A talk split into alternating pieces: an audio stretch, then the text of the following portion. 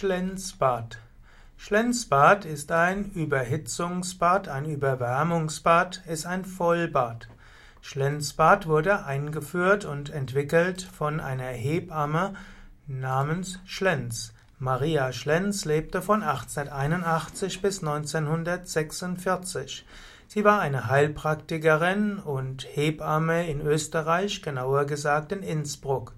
Und sie empfahl die Behandlung mit Überwärmungsbädern und auch mit heißen Packungen.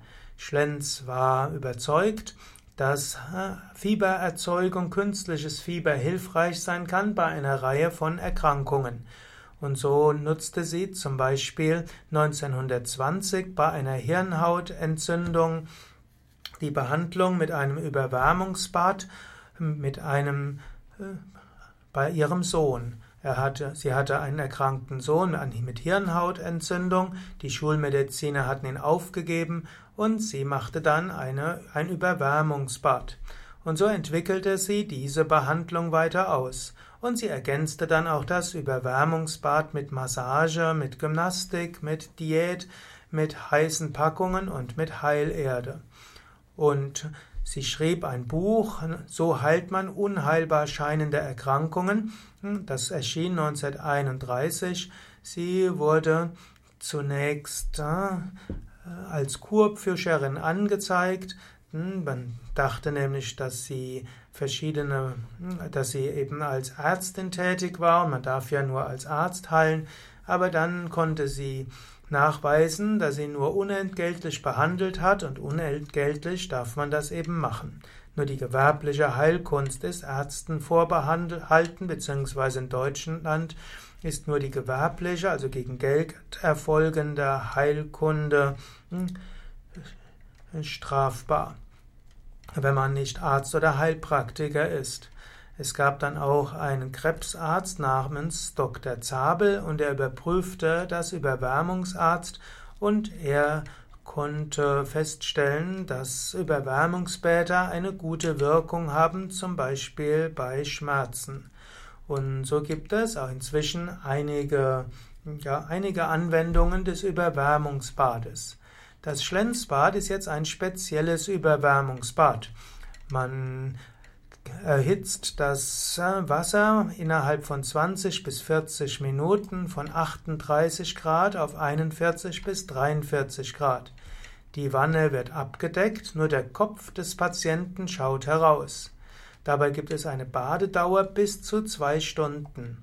Die Körpertemperatur steigt dabei bis 40 Grad an, also ein ziemlich hohes Fieber. Danach kann man noch eine Trockenpackung machen, weitere zwei Stunden und das Ganze abgießen. Es ist eine sehr anstrengende Anwendung und diese darf man natürlich nur ausführen unter Aufsicht, denn ein Kreislaufkollaps oder anderes ist nicht auszuschließen.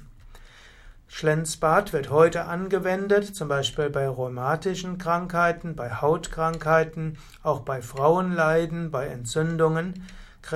Schlenzbad kann hilfreich sein bei Stoffwechselkrankheiten, bei Infektionen und auch bei Krebs. Man sollte natürlich eben vor, vorsichtig sein, dass man nicht zu intensiv das macht. Es gibt auch Variationen des Schlenzbads. Zum Beispiel kann man auch 30 Minuten sich erwärmen und das ist auch eine Art Schlenzbad. Das kann man auch für sich selbst machen und mit dem Kind. Man kann auch Fieberthermometer verwenden. Man kann auch einfach ein warmes Wasser nehmen. Im Normalfall intensives Schlenzbad braucht man jemanden, der dabei ist.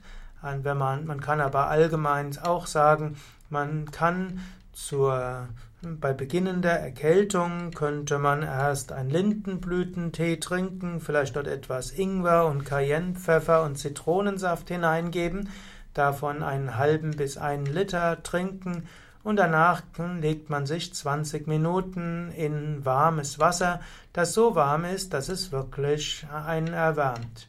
Und wenn du das eben nur auf 20 Minuten beschränkst, dann und nicht zu warm wirst, sondern so, dass es zwar warm ist, aber nicht unangenehm und du keine Kreislaufschwierigkeiten hast, kannst du auch so ein variiertes Überwärmungsbad haben, das äh, sich an Schlenzbad orientiert.